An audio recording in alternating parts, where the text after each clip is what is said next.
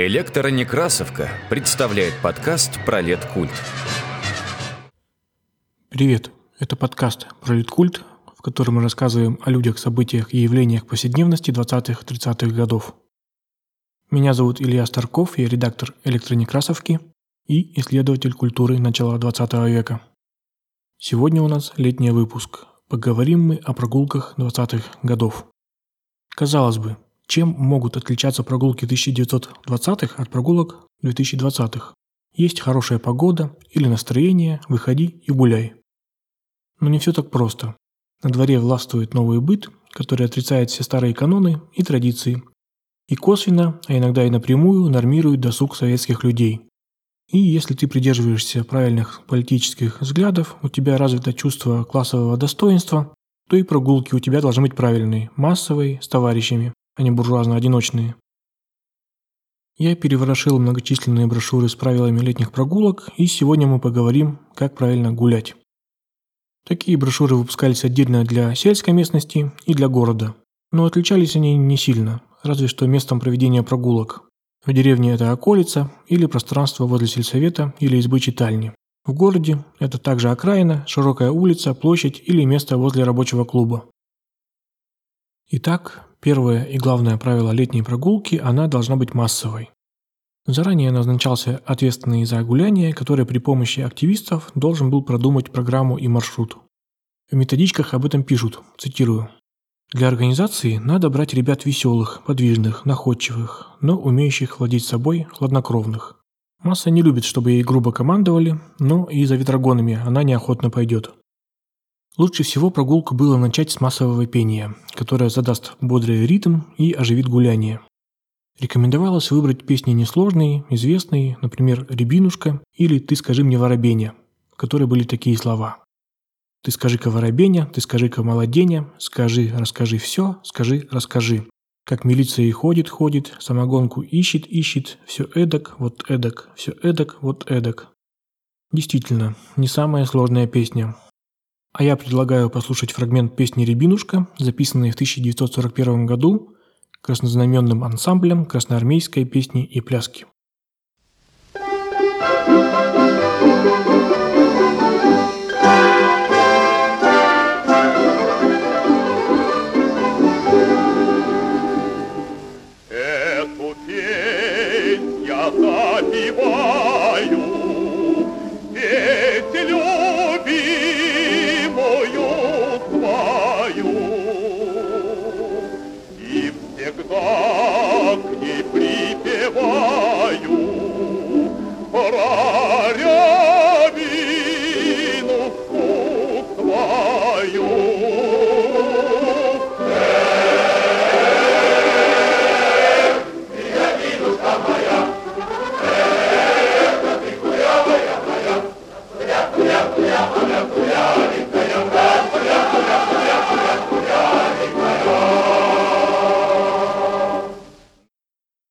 Это была песня «Рябинушка», рекомендованная для исполнения на прогулках. В ней уже более сложный текст, чем в песне «Ты скажи мне, воробеня».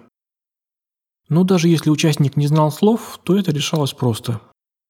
Перед шествующей компанией шло несколько человек с транспарантами, на которых были написаны слова исполняемой песни. То есть такой прообраз караоке из 20-х годов. И вот вы пришли до нужного места. Песни спеты, начинается заготовленная развлекательная программа которая состояла, как правило, из живой газеты, танцев и массовых игр.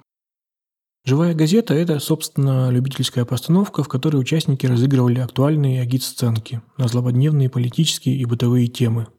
Рекомендовалась живая газета не более часа, на три четверти состоящая из филитонов, обозрений, райков, частушек. А серьезную часть лучше было сократить, так как, опять цитирую методички, воспринимается она на природе значительно хуже, чем в клубе или избе читальни. Иногда живую газету можно было заменить громким чтением, но тут нужно было тщательно выбирать читаемых писателей.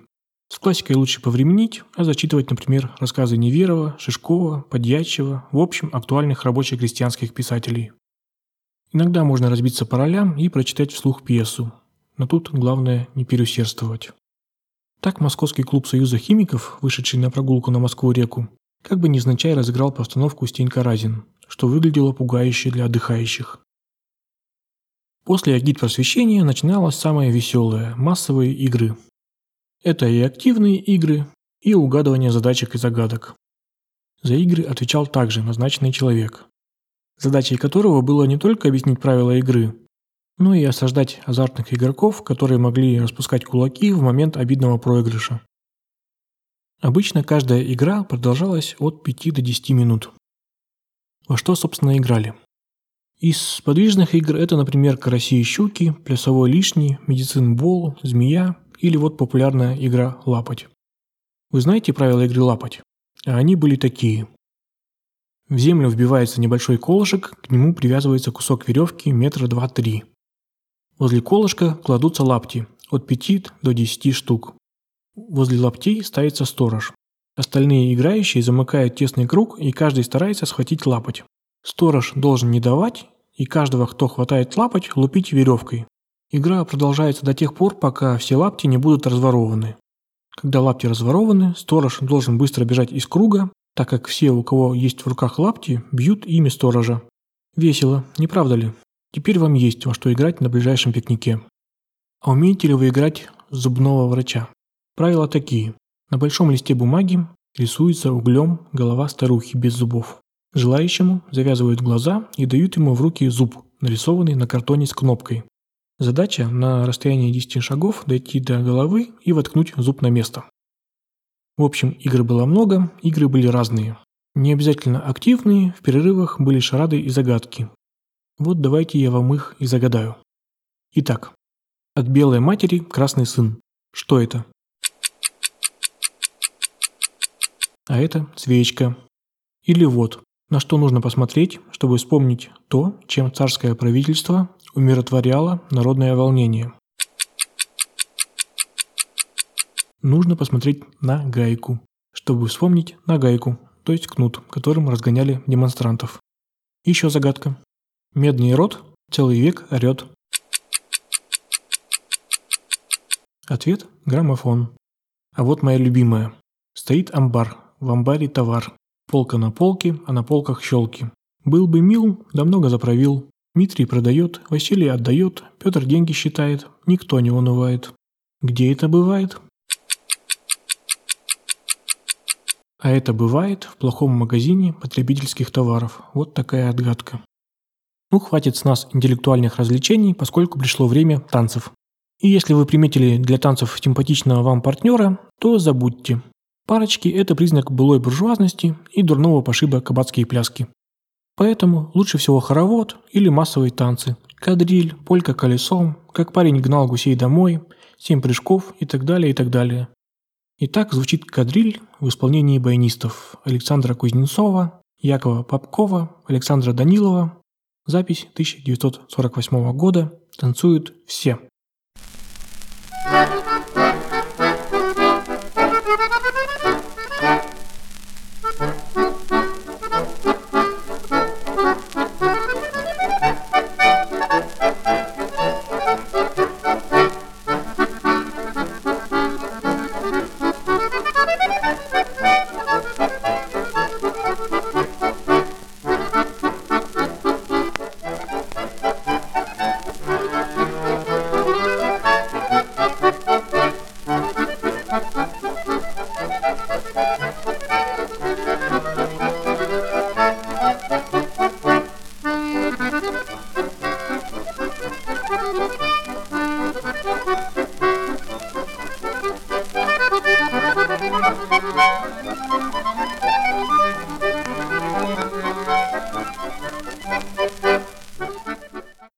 Что ж, было весело, но пора завершать летнюю рабочую прогулку.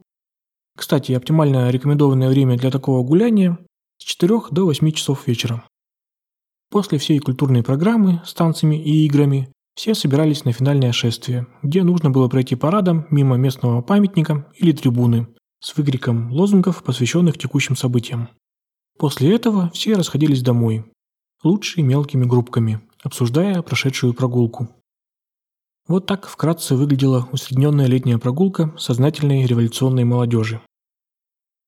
В качестве литературы по теме на электронекрасовке я рекомендую материал «Летняя рабочая прогулка» в журнале «Советское искусство» номер 2 за 1925 год. В подкасте использованы музыкальные записи из архива сайта russianrecords.com. С вами был подкаст про Литкульт. Пока! Пока!